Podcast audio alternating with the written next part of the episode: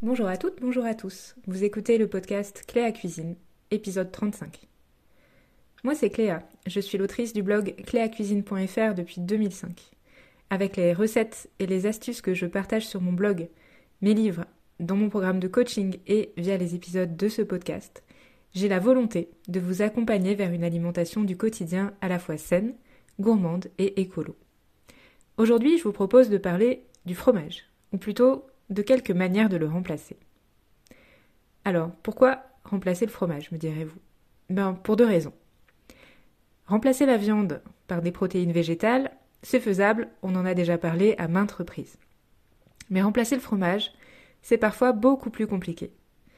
Or, quand on commence à manger moins de viande, on a parfois tendance à la remplacer par du fromage, justement, pour donner du goût, pour rester dans des référentiels connus, etc puis aussi parce qu'on n'a pas forcément d'autres idées.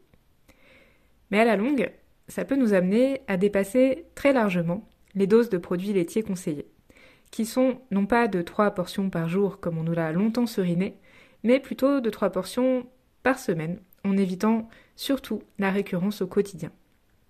En fait, les produits laitiers sont très acidifiants pour l'organisme, et ils ne sont pas non plus la meilleure des sources de calcium, loin s'en faut. Voilà qui fait un certain nombre d'occasions où le fromage pourrait être remplacé par autre chose. Deuxième bonne raison de le remplacer, le fromage apporte de l'onctuosité, du moelleux, du liant, du fondant et bien sûr du goût. Il est source de protéines, mais il est surtout très riche en matières grasses saturées. Le remplacer par des ingrédients d'origine végétale permet la plupart du temps d'obtenir un résultat plus protéiné, et aussi moins gras, ou alors plus riche en meilleures matières grasses, comme les précieux oméga 3. Bon, l'affaire étant entendue, maintenant, comment on fait concrètement pour remplacer le fromage? Pour commencer, je vous déconseille de chercher à imiter la consistance et le goût du fromage de manière confondante.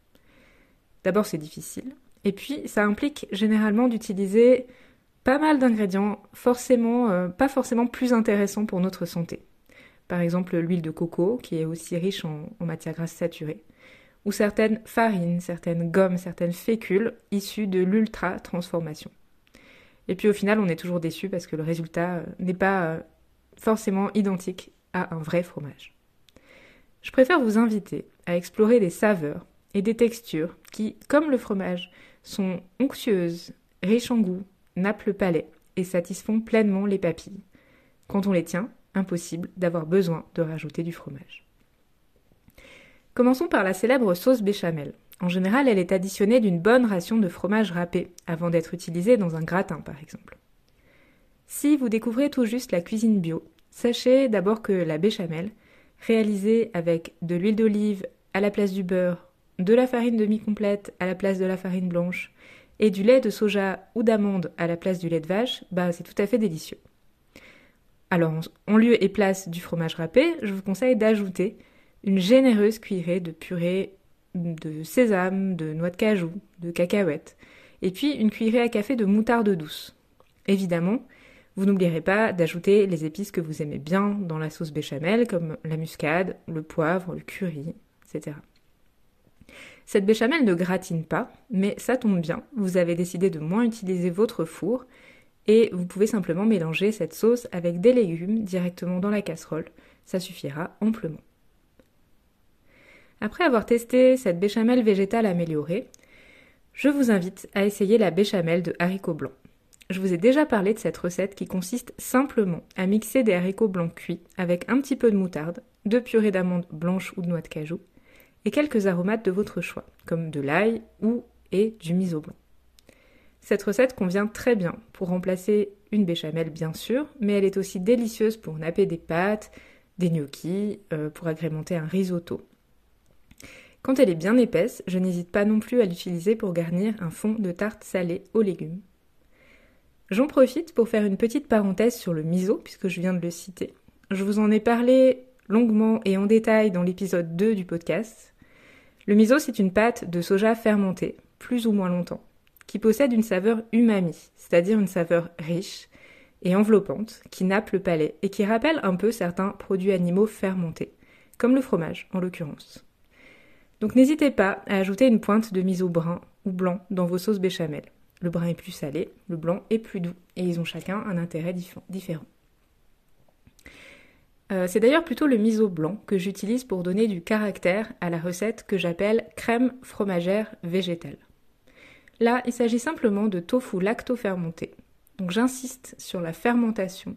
Ne prenez pas un tofu nature qui serait fade, choisissez bien un tofu lacto-fermenté qui a été affiné un peu comme un fromage et qui donc a développé des saveurs assez similaires.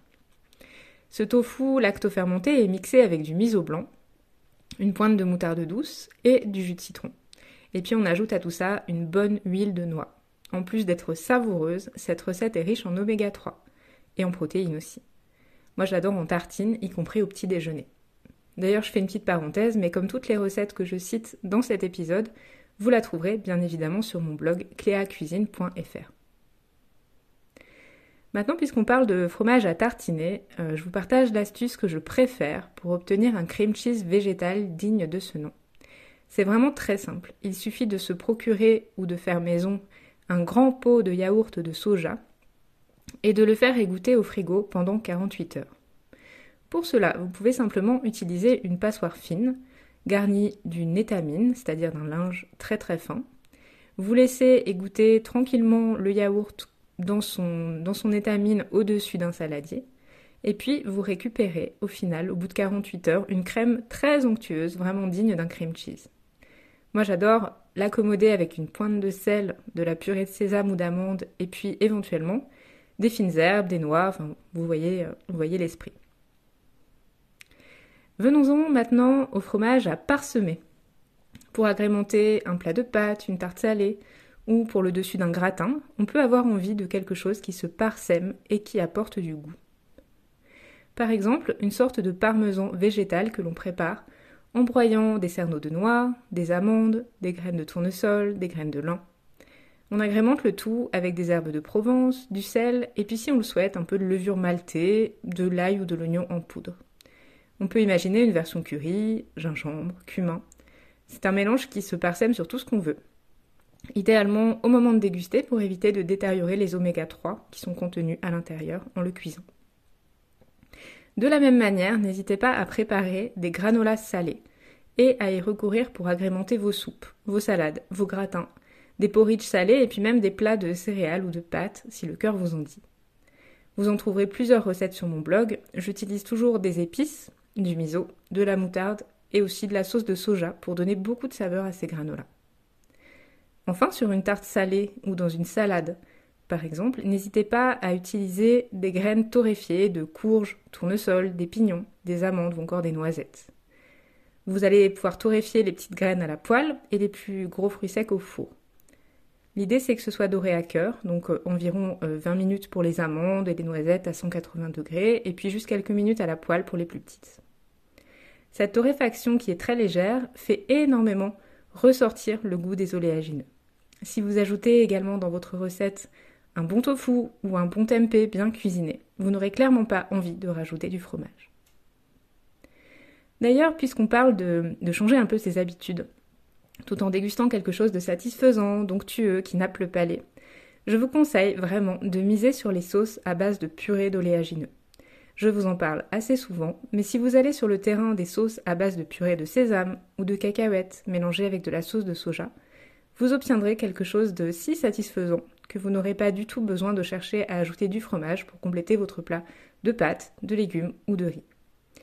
À ce titre, je vous recommande également toutes les recettes qui contiennent du tofu fumé, du tempeh, mais aussi toutes les recettes du monde, de cuisine du monde qui font la part belle aux légumineuses et aux épices, loin de nos référentiels habituels. Ce sont là clairement des saveurs qui changent et qui font oublier qu'il manque du fromage. Voilà, j'espère que cet épisode vous aura donné de l'inspiration pour remplacer plus souvent les produits laitiers dans vos recettes et je vous dis à très bientôt.